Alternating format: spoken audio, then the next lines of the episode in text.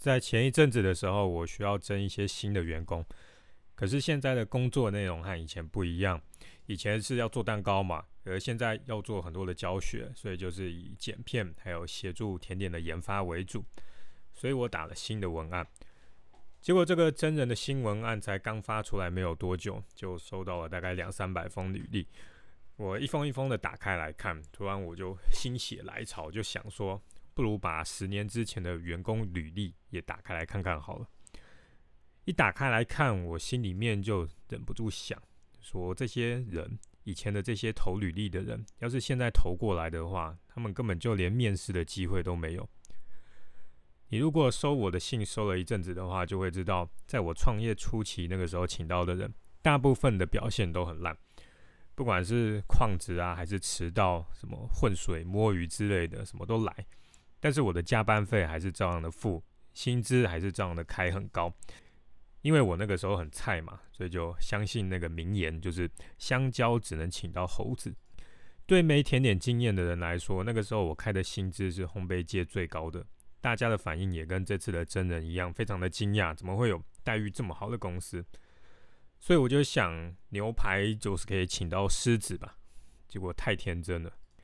在创业初期的某一天早上，那个时候我接到一个员工的电话，那个员工就说：“哎，那个当过店长的人，他竟然没有来工作。”我就呆了一下，然后说：“你有打电话给那个人吗？他是不是出意外了？”然后员工说：“有打，可是电话响到一半就被挂掉了。”我就赶快把那个人的履历翻出来，那个履历整一篇写的洋洋洒洒，经历辉煌。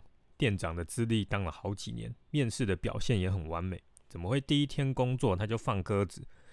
我非常的天真，我就是抱着一丝丝的希望，觉得他只是不小心忘了，然后他再也没有出现。接下来呢，类似的事情不断的发生，履历里面说自己有多想学、多热情，然后放鸽子，或者是他们面试的时候非常的有把握，结果工作的时候就偷鸡摸狗。有些履历写的很好的人，他的表现烂的跟一坨泥一样；但是有一些履历，他只写几个字的，他的表现又非常的优秀。那到底是怎么回事？所以我就开始做各种的分析，分析那些表现烂的人的履历，也分析表现好的人的履历。我要找出问题到底是在哪里。最后我的结论就是，只看履历就要找到好员工，那是不可能的。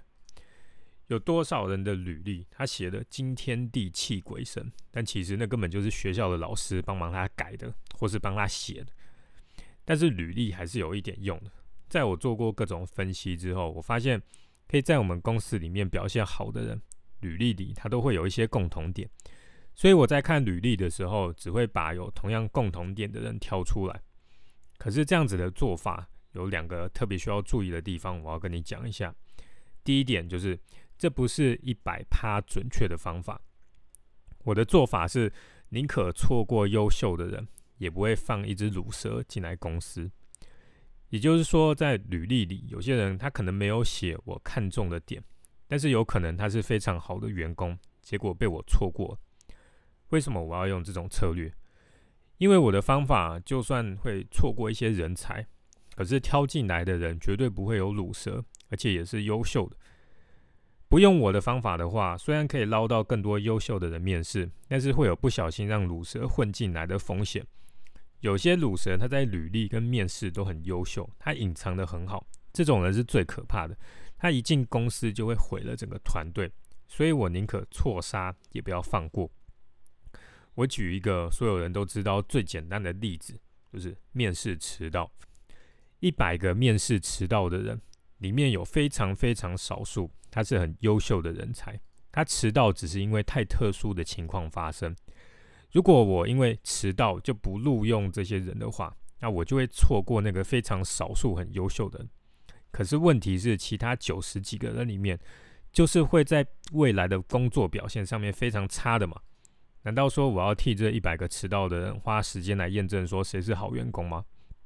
我直接去挑那些面试没有迟到的人，不是风险更低，然后更快又更准确吗？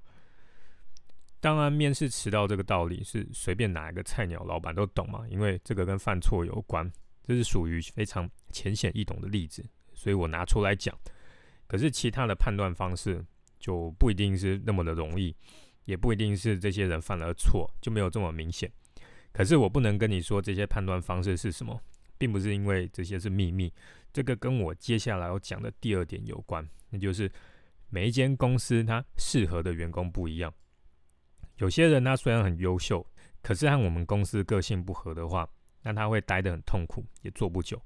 像是有的公司，它的环境非常的有创意跟热情，或者是不拘小节，那对非常细心的人就会不习惯，他会就想，为什么这些主管都不严肃一点，员工犯了错也不去修理他？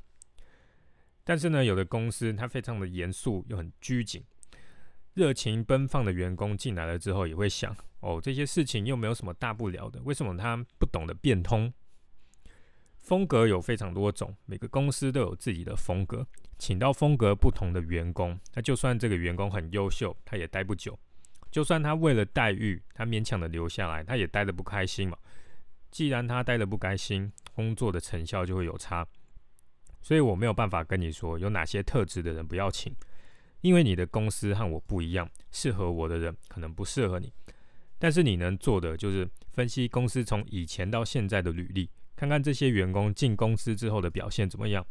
全部分析完之后，你一定会看到表现好的人，他有某些共同点。